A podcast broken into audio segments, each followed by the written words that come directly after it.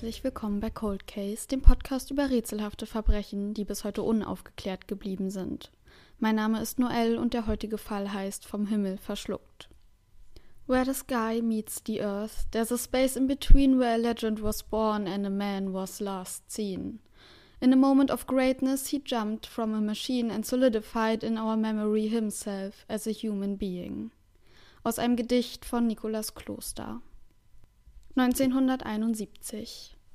Florence Schaffner ist Stewardess. Das Boarding, die Ticketkontrolle, irgendwo abheben und an einem ganz anderen Ort wieder landen. Für sie ist das mit 23 Jahren schon zur Routine geworden. Hallo, darf ich Ihr Ticket sehen? Vielen Dank, ich wünsche Ihnen einen angenehmen Flug. Darf ich Ihnen noch etwas bringen? Ein Whisky, eine Zigarette? Automatisierte Sätze, vorgetragen in einer perfekt einstudierten Stimmlage. Als Flugbegleiterin ist sie Teil einer Airline, einem Konzept, das den Passagieren Sicherheit geben soll in einem ungeschützten und angreifbaren Raum, viele Kilometer über der Erde. Vor allem in diesen turbulenten Zeiten. Auf dem Boden schreien jugendliche Demonstranten ihre Wut über den Vietnamkrieg heraus, in der Luft stürzen immer wieder Flugzeuge ab oder werden entführt. Ein für Menschen unnatürlicher und dazu noch bedrohlicher Platz, und Florence soll den Reisenden das Gefühl geben, alles sei in Ordnung. Abgesehen vom Fühlen sollen die Passagiere aber auch sehen, dass sie gut aufgehoben sind. Dazu gehört, dass alles einheitlich und ordentlich aussieht. Logos, Verpackungen, Broschüren und die Crew. Eine perfekte Marketingstrategie der Airline. Alle tragen jetzt rot, die Farbe der Liebe, der Leidenschaft und der Stärke. Christian Dior entwarf die Uniform, in der Florence jetzt, zu ihrem Bedauern, steckt. Denn sie findet, dass sie sie dick aussehen lässt. Ihr Aussehen ist ihr sehr wichtig und deshalb geht es ihr gehörig gegen den Strich, dass sie jetzt so rumlaufen muss. Gleichzeitig ist ihr Aussehen auch Ablenkung oder sogar Belustigung für so manchen männlichen Passagier, der unter Flugangst leidet. Eine Wahl hat sie also nicht. Der 24. November 1971 ist für Florence ein ganz normaler Arbeitstag. Es ist der Tag vor Thanksgiving. Wahrscheinlich sind die meisten Passagiere auf dem Weg zu ihren Familien. 37 Menschen sitzen brav auf den mit Stoff bezogenen Sitzen des Flugzeugs auf dem Weg von Portland nach Seattle. Sie blasen Zigarettenrauch in die Luft oder schlürfen ein von den Stewardessen serviertes Getränk. Auch Florence hat sich kurz nach dem Start hingesetzt. Der Flug mit der Nummer 305 würde nur eine halbe Stunde dauern. Also keine große Sache. Florence Blick fällt auf einen Mann, der in ihrer Nähe sitzt. Er ist dunkel gekleidet, trägt eine Krawatte und einen langen schwarzen Mantel. Der Mann hatte sich bereits beim Betreten der Maschine eine Zigarette angezündet und scheint wohl Kettenraucher zu sein. Er winkt Florence zu sich. Die steht auf und geht auf den Mann zu. Wegen seiner Kleidung vermutet sie, er sei beruflich unterwegs. Der vermeintliche Geschäftsmann bestellt ein Whisky. Als er bezahlt, reicht er ihr zusammen mit dem Geld ein Zettel. Florence kennt das schon. Sie ist jung und hübsch. Häufig bekommt sie auf Flügen die Telefonnummern von verschiedensten Herren zugesteckt. Kein Wunder, denn Stewardessen gelten in den 70ern als die Frauen, die einem Reisenden ohne zu murren jeden Wunsch erfüllen. Also schnell wieder weg mit dem Schriftstück. Sie würde es nach der Landung angucken und dann wahrscheinlich eh im Müll entsorgen. Florence lässt den Zettel zusammen mit dem Geld in ihrem Portemonnaie verschwinden. Als sie gerade wieder umdrehen möchte, beugt sich der Mann zu ihr herüber. Er sagt Fräulein, Sie sollten sich den Zettel lieber anschauen. Ich habe eine Bombe. Einen kurzen Moment schaut Florence ihm in die Augen. Es ist ein sechster Sinn oder ihre Menschenkenntnis, die ihr verraten, dieser Mann lügt nicht. Sie holt das Stück Papier wieder aus ihrem Portemonnaie und fängt an zu lesen. Die Worte sind in Großbuchstaben mit Filzstift geschrieben. Ich habe eine Bombe. Ich möchte, dass Sie sich neben mich setzen. Florence lässt sich neben dem Mann nieder, fragt, ob sie die Bombe sehen kann. Daraufhin holt er eine Aktentasche hervor und macht sie nur so weit auf, dass Florence ein paar Drähte und Batterien erkennen kann. Das hier ist kein schlechter Scherz. Das ist echt. Sofort fangen die Gedanken in Florence Kopf an zu rasen. Die armen, unschuldigen Passagiere. In der Luft von einer Bombe zerfetzt, zerrissen durch den Druck der Explosion. Der Mann müsste nur den Auslöser betätigen. Würden sie alle sterben? Was würde mit ihren Eltern geschehen? Sie würden umkommen vor Trauer, wenn sie von Florence Schicksal erfahren würden. Und Florence würde sterben, irgendwo in der Luft auf dem Weg nach Seattle, während ihre Eltern in Arkansas nichts ahnt das Abendessen zubereiten würden. Der Mann spricht weiter. Seine Forderungen sind 200.000 US-Dollar, heute sind das über eine Million Dollar, vier Fallschirme und Treibstoff, um die Maschine zu tanken. Seine Stimme und die Art, wie er redet, beruhigt Florence etwas.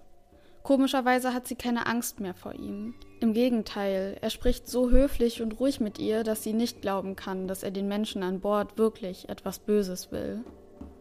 Florence soll die Informationen an den Piloten weitergeben, sagt er. Daraufhin steht sie auf, geht in das Cockpit.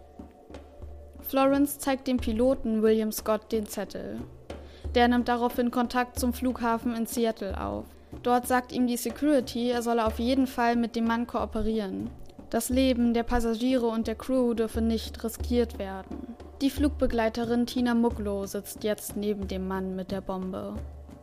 Sie unterhalten sich ein wenig. Zuerst reden sie über Tinas Heimat, Minnesota. Ab und zu händigt sie ihm einen weiteren Drink oder zündet ihm eine Zigarette an. Das alles wirkt fast schon skurril, denn es ist ein bisschen wie ein Plausch zwischen zwei Unbekannten, die sich auf einem kurzen Flug von Portland nach Seattle kennenlernen.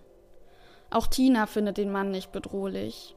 Er scheint die Kontrolle über die Situation zu haben, spricht durchdacht und ruhig. Nach einiger Zeit traut Tina sich, den Mann zu fragen, ob er die Fluggesellschaft hassen würde. Ich bin nicht böse auf Ihre Airline, sagt der Mann. Ich bin einfach nur missmutig. Während die Crew und der Mann auf dem Flug 305 auf Anweisungen und Fortschritte vom Boden warten, versetzen die Mitarbeiter des Flughafens in Seattle die Polizei in Alarmbereitschaft. Alle versuchen, so schnell es geht, das Geld und die Fallschirme aufzutreiben, die nach der Landung in die Maschine geladen werden sollen. Das wird eine Weile dauern und eine pünktliche Landung in Seattle ist deshalb nicht mehr möglich.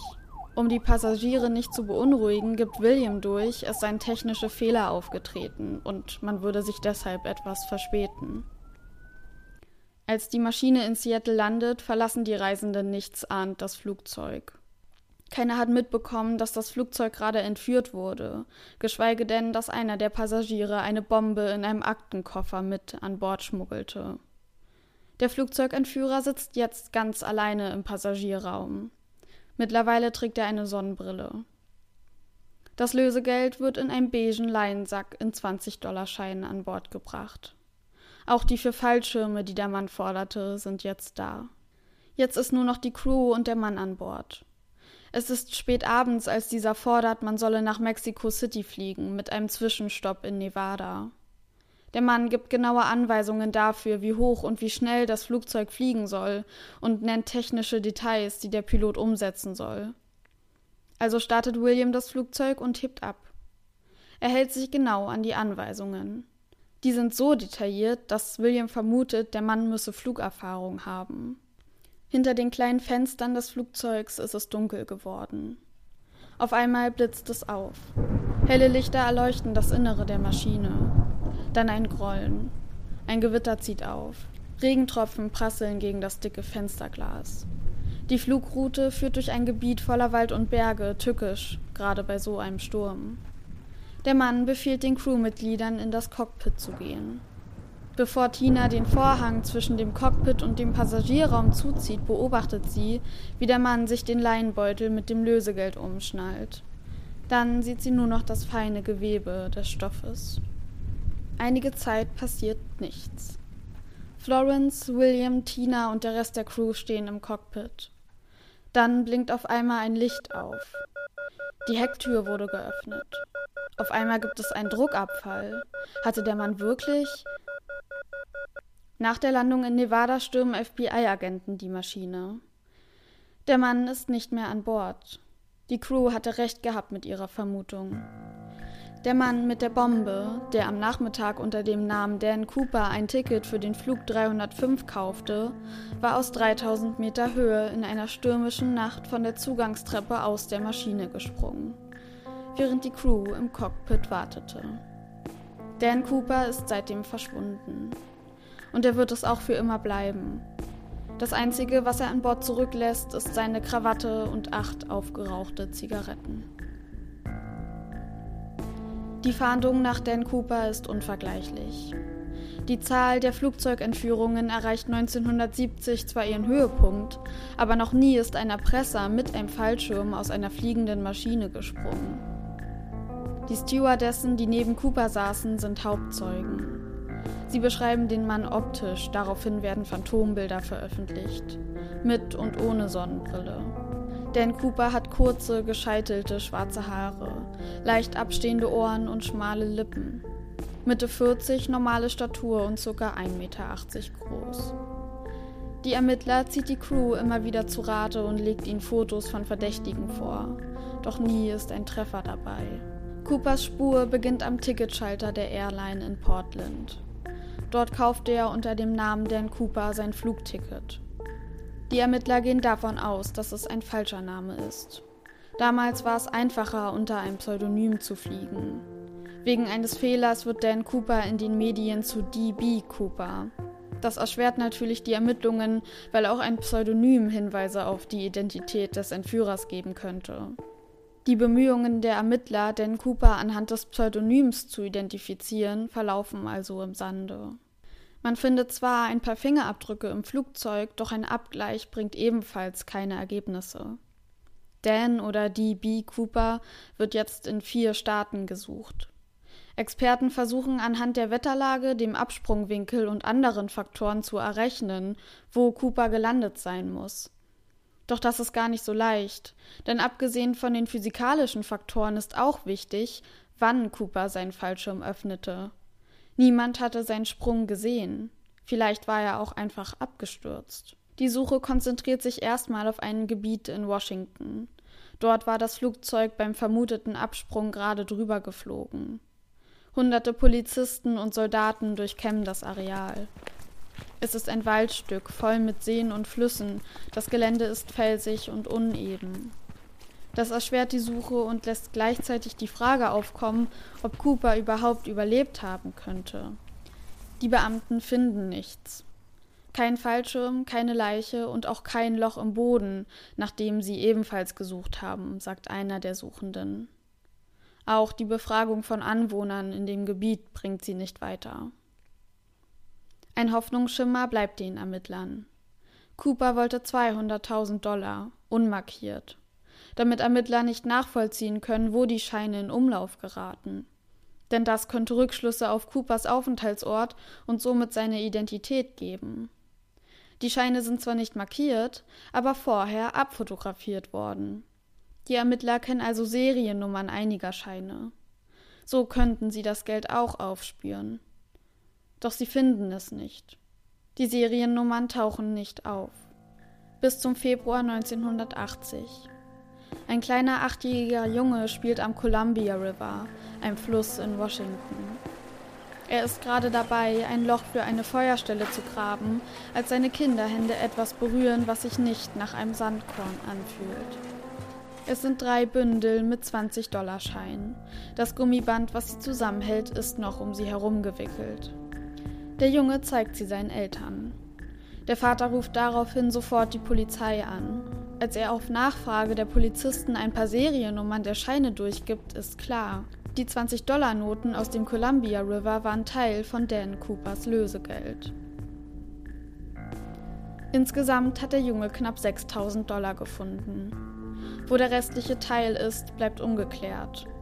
Anhand dem Zustand der Scheine stellen die Ermittler die Theorie auf, dass die Scheine im Fluss geschwommen und irgendwann angespült worden sind. Bei einer Untersuchung der Scheine im Jahr 2020 wird diese Theorie dann bestätigt. Anscheinend hatte Cooper das Lösegeld oder zumindest einen Teil davon verloren. Viel mehr Aufschluss über seinen Verbleib, Motiv oder seine Person gibt der Fund trotzdem nicht. Er wirft höchstens noch mehr Fragen auf.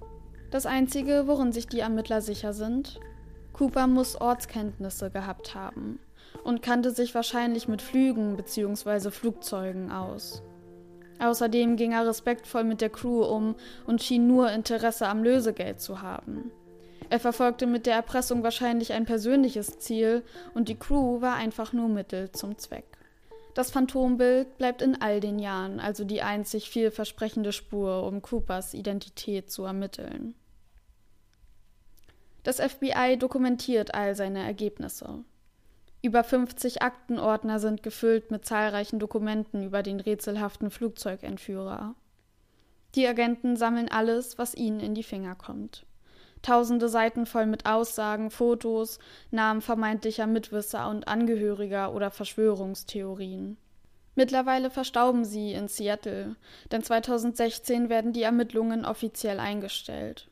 Und Dan Cooper geht in die Geschichte ein als erster und einziger unidentifizierter Flugzeugentführer der USA. 1988 wird seine Geschichte in der Fernsehserie Unsolved Mysteries aufgegriffen. So wird das Phantom endgültig Teil der Öffentlichkeit. Schnell wird der Mann zu einer Heldenfigur erhoben.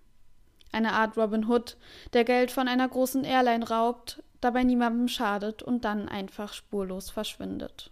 Oder eher ein Pirat, denn verteilt hat er das Geld ja anscheinend nie. Weil er nicht mehr konnte oder wollte, sei mal dahingestellt. Seine waghalsige Tat bringt sogar einige Ermittler dazu, ehrfürchtige Worte über Cooper zu verlieren. Mit der Zeit gibt es immer mehr Menschen, die Fans von Coopers Tat werden. An den Jahrestagen des Verbrechens versammelten sich diese Fans in Washington, um eine Party zu Ehren Coopers zu schmeißen. Anstoßen auf einen Flugzeugentführer.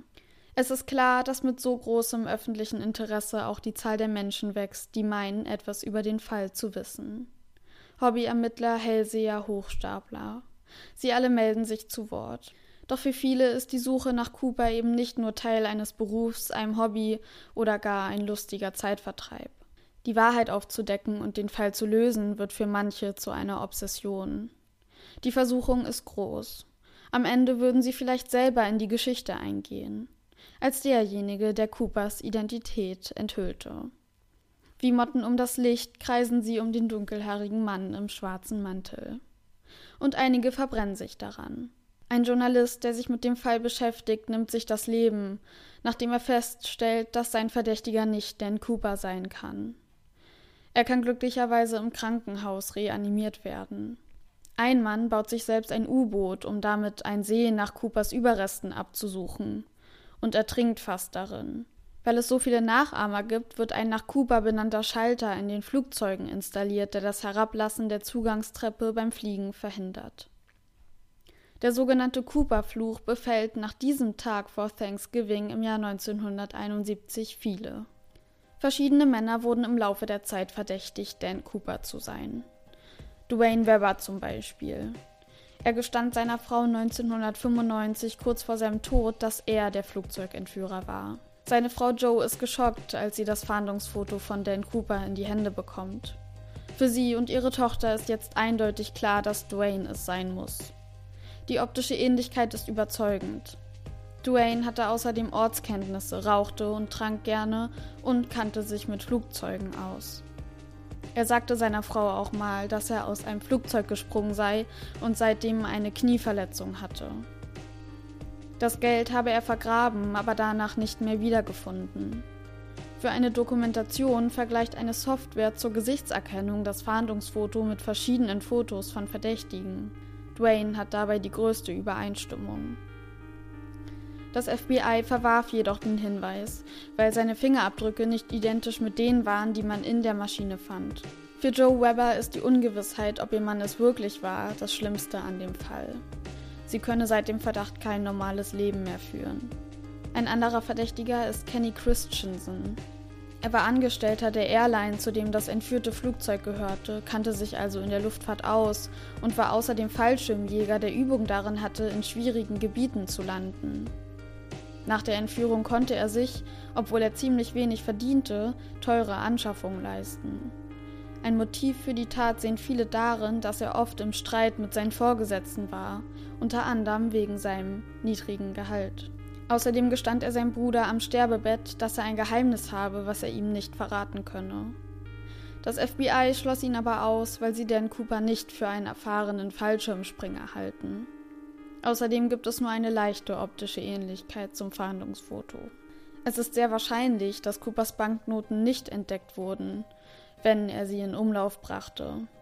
Die Angestellten der Bundesbank überprüften in den 70er Jahren nämlich meist nur, ob Scheine noch benutzbar waren. Das lag daran, dass sie mehrere Milliarden Scheine pro Woche per Hand sortierten und begutachten mussten. Außerdem sind 20-Dollar-Scheine nur circa vier Jahre in Umlauf und danach werden sie vernichtet. 1975 wäre Coopers Geld also schon wieder aus dem Verkehr gewesen. Hätte Dan Cooper den Sprung überhaupt überleben können? Experten bewerten sein Vorhaben als unglaublich waghalsig, wenn nicht sogar naiv. Es war Nacht, es regnete, es war stürmisch, außerdem Winter und bei Gegenwind, wie er ihn hatte, mehr als minus 20 Grad kalt.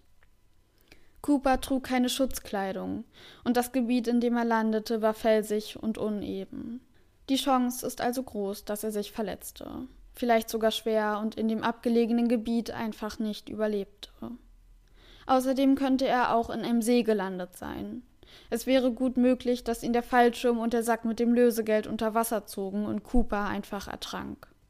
Anscheinend wählte er auch beschädigte Fallschirme für den Sprung aus. Ein Profi wäre wahrscheinlich aufgefallen, wenn etwas mit der Ausrüstung nicht stimmt.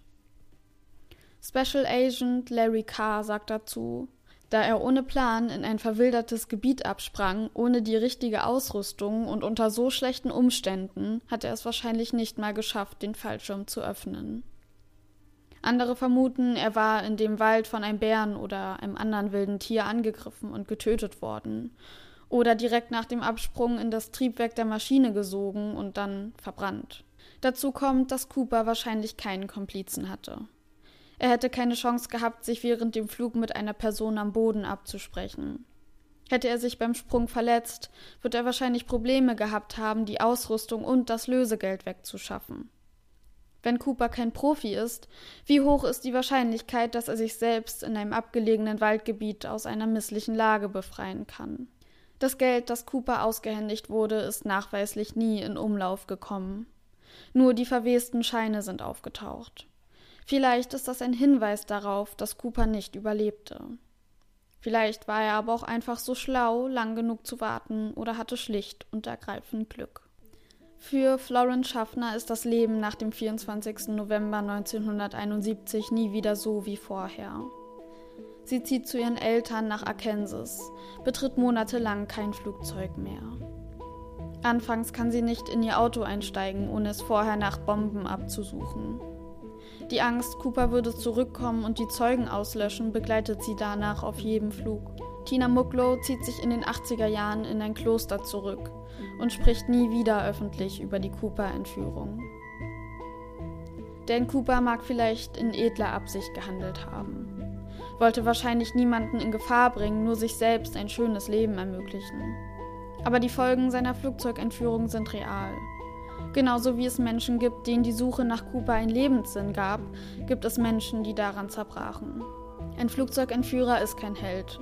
Er ist eben genau das, ein Krimineller. Was Dan Cooper von anderen Kriminellen unterscheidet, ist eben nur die Tatsache, dass der Mythos um ihn die Tat von seiner Person abspaltet. So kann ein Straftäter zum Robin Hood der Lüfte werden und eine Flugzeugentführung zu einer Heldentat.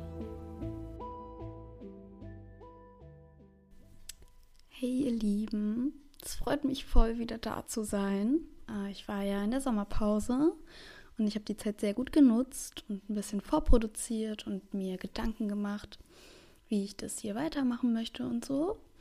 Und ähm, ja, also erstmal Dankeschön, wenn ihr mich schon vor der Sommerpause gefunden habt und jetzt immer noch da seid. Finde ich mega cool. Freut mich voll, dass ihr wieder hier seid. Ist immer noch ein bisschen komisch. Also es ist komisch, wieder in so einem Mikro zu reden, wenn man das lange nicht gemacht hat. Es wird ein paar kleine Änderungen geben.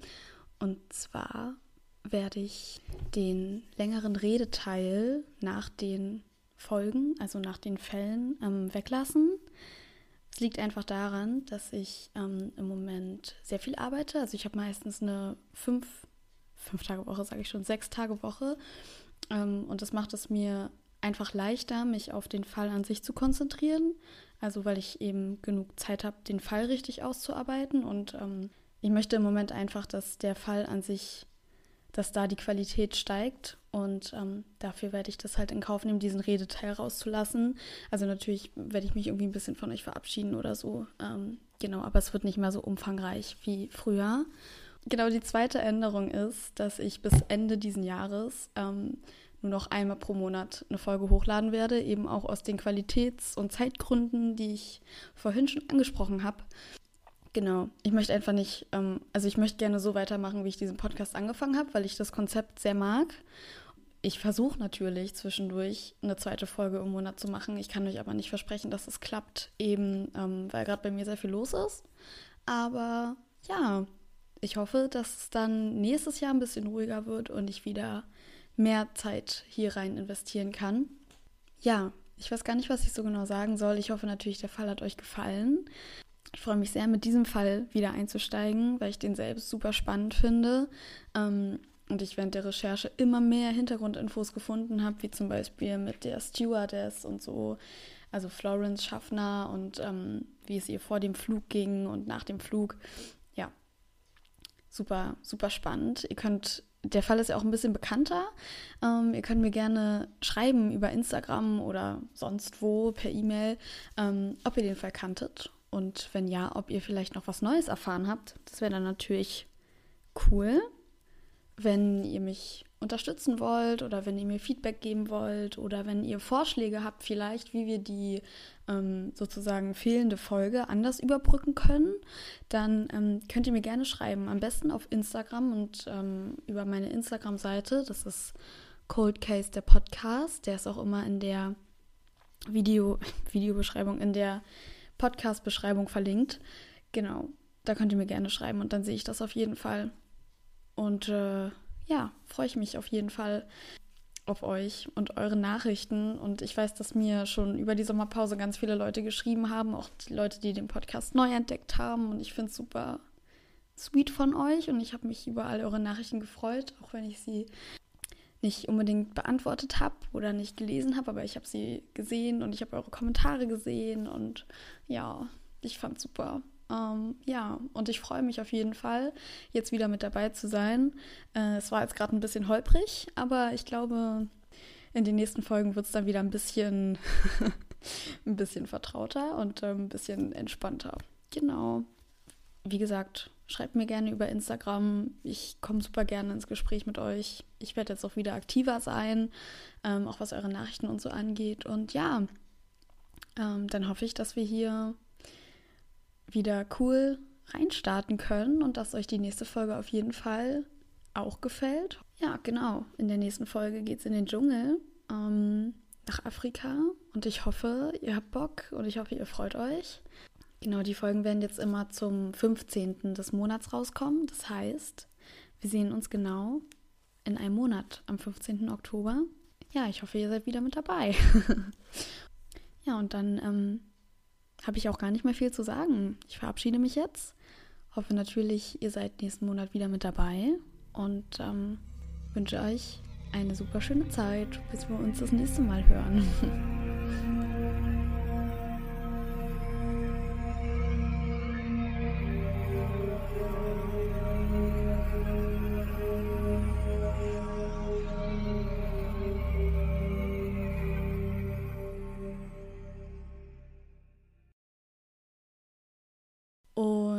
die zweite Änderung ist, dass ich bis.